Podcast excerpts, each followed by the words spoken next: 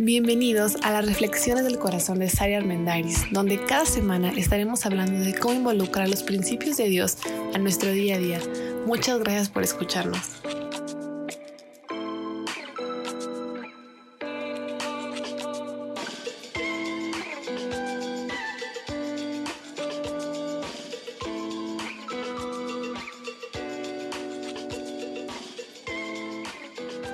Hola, hola. Bienvenido a este nuevo episodio de nuestro podcast.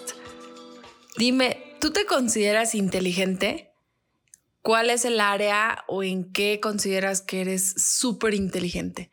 Hay toda esta teoría de Howard Gardner acerca de las inteligencias múltiples, donde, bueno, él desarrolla que todos somos inteligentes para diferentes áreas, pero no importa para si te laten las matemáticas, si eres bueno con la ortografía o lo tuyo es la historia. Hay un tipo de inteligencia que a todos nos urge desarrollar y es la inteligencia social. Sobre todo, yo diría que ahorita en tiempos de COVID, en tiempos de aislamiento, parece que nuestras habilidades de inteligencia emocional o de inteligencia social se han visto mucho más retadas que antes porque hemos cambiado mucho la dinámica familiar, la dinámica de amigos, pero desde siempre han sido importantes y a la fecha siguen siendo súper necesarias. ¿Te has puesto a pensar qué tan consciente eres de los entornos en los que platicas, en las reuniones en las que estás? Cuando tienes una conversación muy importante con tu pareja, cuando quieres resolver algún asunto con tu socio, con un amigo, con alguien que es muy importante, ¿te has puesto a pensar o eres consciente de lo que está alrededor, de esa conciencia de la situación y de lo que está pasando? ¿Por qué les pregunto? Porque muchas veces estamos tan enfocados en nosotros, en lo que queremos decir, en que queremos llegar como a desahogarnos y sacar todo de nuestro ronco pecho y no nos damos cuenta que algo está pasando alrededor, que las demás personas, que la otra persona con la que estás hablando tiene actitudes, caras, formas, recibe la, la información de cierta forma y eso puede sesgar mucho del resultado al que pues a lo mejor tú en tu mente quieres llegar a tener, ¿no? ¿Eres capaz de entender, de empatizar con las personas en las diferentes situaciones? ¿Realmente percibes o te has puesto a pensar si percibes las emociones, los sentimientos de los demás cuando tú estás hablando? ¿O eres de los que acabando una conversación dices, pues súper bien, ¿no? Y la otra persona en realidad, pues era muy evidente que no le encantó lo que tú dijiste, pero como tú no te tomas el tiempo de, esta conciencia, pues como para ti estuvo bien, para el otro estuvo bien, ¿no? ¿Qué tan bueno eres para realmente leer entre líneas y leer lo que está pasando? Ahora, no estoy hablando de leer la mente porque, como lo saben, estoy en contra de eso, fomento la comunicación inteligente, asertiva, pero parte de esta comunicación empieza con nuestra propia conciencia no nada más de nosotros, sino del otro, de lo que está pasando. ¿Te has puesto a pensar cuál es el costo que tienen tus relaciones la falta de inteligencia social? Porque puede ser que no estés llegando a los acuerdos que quieres, que no estés en el mejor punto en tu relación por falta de inteligencia social, o sea, por no tener esa conciencia de decir, oye, ¿cómo está recibiendo el otro la información que le estoy dando? Y como les digo, el gran enemigo es creer que todo el mundo gira en torno a mí y que toda la conversación es alrededor de mí. Lo decíamos en los últimos episodios, ¿cuántas veces estamos hablando? Y si el otro dice algo, bueno, lo replanteamos otra vez para que gire en torno a nosotros. Entonces, esta falta de inteligencia social cuesta muchísimo muchísimo en nuestras relaciones interpersonales. Le quitamos mucho dinero y hacemos, este, desbancamos nuestras cuentas, por así decirlo. ¿Con qué tanta frecuencia somos conscientes de decir lo correcto, lo incorrecto en el momento adecuado, si tal vez la persona no lo va a recibir de la mejor manera? Se trata de saber cómo hablar y cuándo callarte cómo decir las cosas y cuándo cambiar un poco el tono. Y no para endulzar lo difícil, no, pero sí para ser un poco más asertivos y poder transmitir mejor nuestro mensaje y pues que sea recibido de la mejor manera. Es tener esta conciencia del contexto, porque toda la interacción humana se da en un contexto específico. Podemos decir lo mismo en contextos diferentes y los resultados van a ser opuestos. Puedes tener la, misma, la mejor intención y decirlo con una persona, con cierto grupo de amigos, y se va a tomar todo diferente, porque al final cada quien trae su mundo, cada quien lo percibe diferente, tiene una historia especial y, y esta falta de conciencia pues puede arruinar el resultado que estamos esperando, por muy buenas que sean nuestras ideas. Como siempre les digo, seguro los que escuchamos este podcast tenemos la mejor idea y nuestra versión es la correcta, las historias, pero no sabemos qué está pasando en la mente del otro y querer llegar a controlar, querer llegar a cambiar la forma en la que el otro piensa, pues la verdad es que es agresivo bueno, y es utópico, o sea, no va a pasar, ¿no? Pero si fuéramos un poco más conscientes, pues tal vez tendríamos mejores resultados. Y hay tres contextos de los que me gustaría que nos volviéramos un poquito más em, alertas para poder mejorar esto. El primero es el contexto físico, el contexto proxémico, todo aquello que tiene que ver con la dinámica de las personas en su postura física.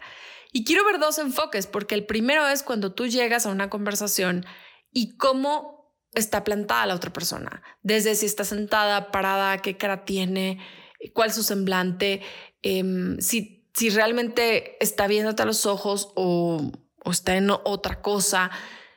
¿Cuál es su presencia? ¿Qué, qué percibes? ¿Qué, ¿Qué trata de transmitir a lo mejor sin palabras? Esa es la primera parte, pero la otra parte es ¿Cómo te presentas tú en una conversación?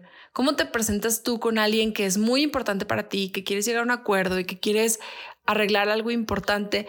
¿Cuál es tu presencia física? ¿Con qué actitud llegas? ¿Con qué cara llegas? ¿Cuál es el movimiento de tus manos?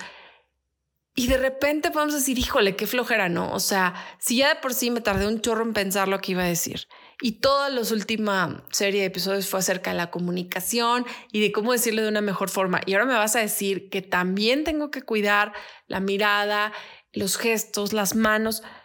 Pues sí, lamentablemente sí. Y digo, lamentablemente entre comillas, porque el tener esta conciencia de cuál es la presencia de la otra persona y cuál es mi presencia cuando entro a la conversación nos puede dar puntos extra y nos puede ayudar a llegar a mejores acuerdos.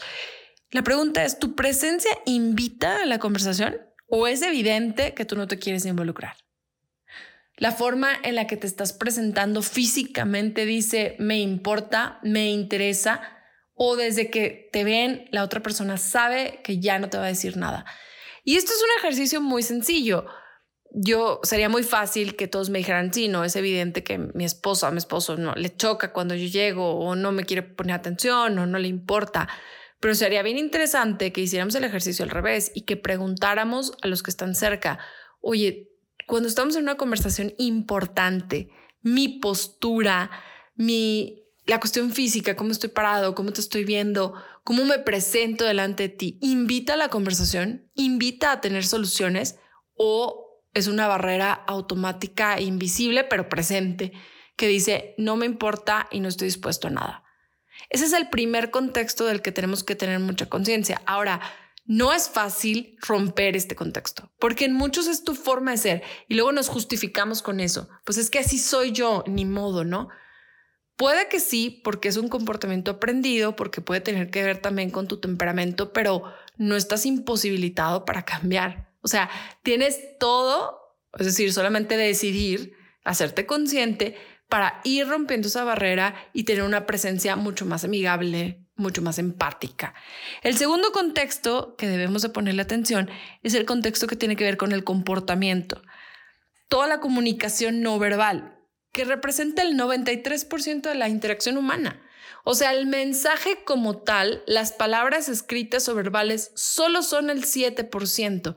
Y resulta que ese 7% le dedicamos horas de pensar qué voy a decir, cuando el otro 93% que es cómo lo voy a decir, cómo lo voy a expresar, de qué forma, cómo voy a llegar, a ese le deberíamos dedicar todavía muchísima más importancia no sé en sus relaciones de pareja, pero con mucha frecuencia escucho decir, es que no es el qué, es el cómo. No es qué me dices, es cómo, dónde, a qué hora y por qué me lo dices. Y eso representa al 93%. Es los movimientos, los gestos, las expresiones.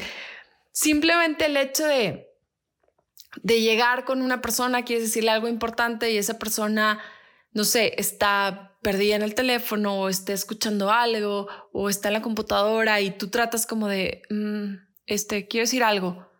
Ah, sí, claro, pero no dejas de hacer lo que estás haciendo, ¿no? Entonces tu mensaje es, pues realmente no me interesa tanto, aunque dentro digas, híjole, es que solo tengo que mandar este mensaje y te pongo atención. Pero ahí podrías decir y romper un poco y mejorar este contexto diciendo, me das dos segundos, pongo enviar y tienes toda mi atención. Ese acto de consideración, ¿cómo nos va a sumar puntos en nuestras cuentas con las personas que nos importan? Así que la pregunta entonces ahora es, tu comportamiento no nada más tu postura física, no nada más eh, la tensión que se puede sentir, sino la forma en la que te presentas, tu cara, tus gestos, si estás metido en otra cosa, si cuando el otro te está hablando no lo volteas a ver a los ojos porque estás perdido en lo tuyo, ¿qué está transmitiendo? Y ahora, no es tú que dices transmitir, es qué transmite, qué, perdón, qué mensaje recibe la otra persona. Porque yo puedo estar segura de querer transmitir un mensaje, pero si la otra persona no lo recibe de la misma forma, entonces ya hay un error en la comunicación y ya hay una falla. Es el ejemplo creo que más sencillo sería si yo hablo en inglés con un grupo de personas que hablan, no sé, húngaro, por más que me esfuerce y por más que pronuncie bien, van a decir, pues no te entiendo. Y no me puedo enojar en decir, pues que no sé por qué no me entendieron, si hablo un inglés perfecto. Bueno, porque no hablan inglés, hablan húngaro. O sea, no se puede, hay aquí un, un bloqueo, ¿no? Pero eso también tiene que ver con el comportamiento. Entonces, las dos preguntas que van, la primera fue, ¿qué presencia estás teniendo tú en las conversaciones importantes? Y número dos, ¿qué comportamiento perciben las demás personas de ti en conversaciones importantes? ¿Cuál es ese mensaje ver, no verbal que estás transmitiendo? Y número tres, el último contexto es el contexto semántico, que ahora sí es el contexto de las palabras. Las palabras que creemos que entre más las cuidemos es mejor y sí, pero siempre debemos tener en cuenta cómo pueden ser percibidas. Y leí una frase que me gustó mucho de la Reina Roja en Alicia del País de las Maravillas, que dice, una palabra significa lo que yo quiero, ni más ni menos. Y técnicamente es correcto, o sea, pues sí, una palabra la que yo use, las palabras que arme para eh, establecer o redactar o reflexionar en el speech que le quiero decir a mi esposo, pues sí, desde mi perspectiva son las correctas. Pero no está en lo que yo digo, está en cómo la otra persona lo va a recibir. ¿Qué mensaje se va a quedar? ¿Cómo va a procesarlo? ¿Esas palabras significan algo para la otra persona o esas palabras pueden tener otro significado? ¿O cuántas veces nos pasa que estamos tan atiborrados de pensamientos que no estructuramos bien y que de repente nada más nos soltamos como ametralladoras hablando, hablando, hablando en desorden, sin contexto, sin esa apreciación del momento, sin ver si a los demás están teniendo una buena reacción o una mala reacción. Y yo creo que todos hemos estado en muchas situaciones de este tipo donde estamos en una reunión de amigos y alguien empieza como una especie de desahogo, no, no, que creen? Entonces, no, en mi familia, mis papás eran así, exigentes, bla, bla, bla, tengo este huello, este hueco, perdón, mejor esta huella terrible y de repente alguien, ay, ya sé, horrible. Fíjate que a mí me pasó lo mismo y fue terrible. Yo sí estaba súper deprimido. Y no digo que no des tu opinión, pero es como bien sutil cuando lo que la primera persona en cuestión estaba diciendo y tal vez con tu ejemplo ya demeritaste un poco o le quitaste valor a lo que el otro estaba diciendo. O alguien te está diciendo, híjole, para mí ha sido súper pesada eh, la pandemia porque, eh, no sé, he tenido algo complicado. Em, de repente no siempre puede venir la persona que me ayuda en casa y entonces la limpieza se me hace súper difícil. Bueno, y no, y no te das cuenta que alguien puede decir ahí, ay, por favor, o sea, difícil, difícil para mí que tengo seis hijos, o sea, para mí sí es súper difícil. Bueno, o sea, puede ser difícil para ti, pero también para el otro puede ser difícil, pero también para el que diga, uy, pues den gracias, ¿no? Que al menos alguien de repente les va a ayudar a su casa. A mí nunca nadie me viene a ayudar a mi casa. O sea, lo mío sí es más terrible. Pues es que no es competencia de quién tiene la vida más terrible. es empatía, es compasión. Es súper válido hablar de nosotros, pero siempre tengamos en mente que si las personas son muy importantes para nosotros, que si queremos generar lazos de confianza y relaciones sólidas, démosle lugar a cada persona y a cada momento. Si la otra persona está diciendo algo difícil, está desahogándose, está hablando de algo complicado, bueno, démosle lugar, hagamos preguntas, empaticemos un poco. Si no nos piden consejo, el mejor consejo es no lo es. Pero si te piden, bueno, da una reflexión, di lo que tú opinas y entonces sí puedes empezar a hablar de lo tuyo. ¿Sabes? Parece como reglas bien básicas del comportamiento humano, pero lamentablemente no hay una clase de esto en ninguna carrera universitaria y a todos nos urge más que nunca volvernos mucho más empáticos los unos con los otros. Porque si algo estamos viviendo ahorita es esta sensación tal vez de incertidumbre, de sentirnos sacudidos y sentir que no sabemos cómo vamos a poder mejorar y cómo vamos a poder avanzar. Pero lo que va a permanecer siempre, pues es la comunicación, son las relaciones. Eso va a seguir mientras la humanidad siga. Entonces, estas preguntas que les estoy haciendo, vale la pena que las reflexionemos, que nos pongamos a meditar qué tan buenos somos para leer entre líneas. No se trata de hablar el mismo idioma, sino de generar este leí la frase en inglés y dice que es como ser multilingüe, pero como muy políglota, creo que es la palabra, que hablas muchos idiomas al mismo tiempo, pero en cuestión de emociones, que eres capaz de, de que a pesar de que los dos hablamos español, yo pueda leer cuando tu español está a lo mejor un poco embarrado de enojo, un poco embarrado de venganza, un poco embarrado de ira o un poco embarrado de incertidumbre o de miedo. Y que a lo mejor lo que dijiste pues sí, no fue lo que yo esperaba, pero si me pongo a escarbar un poquito, si soy más empático, me voy a dar cuenta que viene del miedo, que viene del no saber qué hacer. Y entonces, no que no te voy a decir que no me gustó, pero lo tomo con mesura, soy más calmado. Estaba leyendo algunas reflexiones que, encuentro en la Biblia al respecto, porque siempre me gusta pensar en cómo enseñaba Jesús y en el modelo que Dios nos deja y, y les voy a leer varias. Una dice, alégrense con los que están alegres, lloren con los que lloran, dice Romanos, pues es empatía. Bondadosos, incompasivos, dice Efesios. Em, el apóstol San Pedro dice, vivan con armonía, compartan penas y alegrías, practiquen el amor fraternal, sean compasivos, sean humildes. Es decir, esto no se trata solamente de ti, de lo que quieres decir, de cómo quieres convencer. La misma pregunta que hago con mucha frecuencia. ¿Te importa la otra persona? ¿Qué tanto te importa? ¿Qué tanto quieres seguir casado? ¿Qué tanto quieres que ese noviazgo prospere? ¿Qué tanto quieres que esa relación de negocios sea exitosa? ¿Qué tanto quieres sanar y mejorar la relación con tus papás, la relación con tus hijos? Dependiendo de tu respuesta, entonces es el grado de atención que es necesario ponerle a la inteligencia social y evaluar qué tan sensible estás siendo al contexto al ambiente o qué tan enfocado estás nada más en ti, en lo que te pasa a ti. Y es muy válido decir, hoy yo solo me quiero desahogar. Va, pero dale un momento, dale un lugar que no sea la conducta común y que no sea lo que te caracterice. Porque creo que esto puede ayudarnos mucho a, a, generar la compasión los unos con los otros. Así que nos invito a reflexionar, a volvernos conscientes a generar este estado de decir, ¿realmente estoy invirtiendo en mis relaciones o estoy llevando mis relaciones a la bancarrota por mi falta de empatía, por mi falta de compasión, por mi falta de humildad, por no generar esta escucha y sobre todo por no aprender a leer entre líneas? Repito, no es leer la mente, pero sí es tener esta conciencia un poquito mucho más abierta. Así que gracias por escucharnos. Si te gusta lo que estás escuchando, te invito a que lo compartas con quien creas que puede ayudarle. Nos encuentras en Instagram como arroba el corazón de Sari. Y bueno, aquí en Spotify hay muchísimos recursos para que puedas irlos escuchando poco a poco. Nos vemos la próxima semana y vamos a reflexionar durante varios episodios acerca de la inteligencia social. Que tengas muy buen día.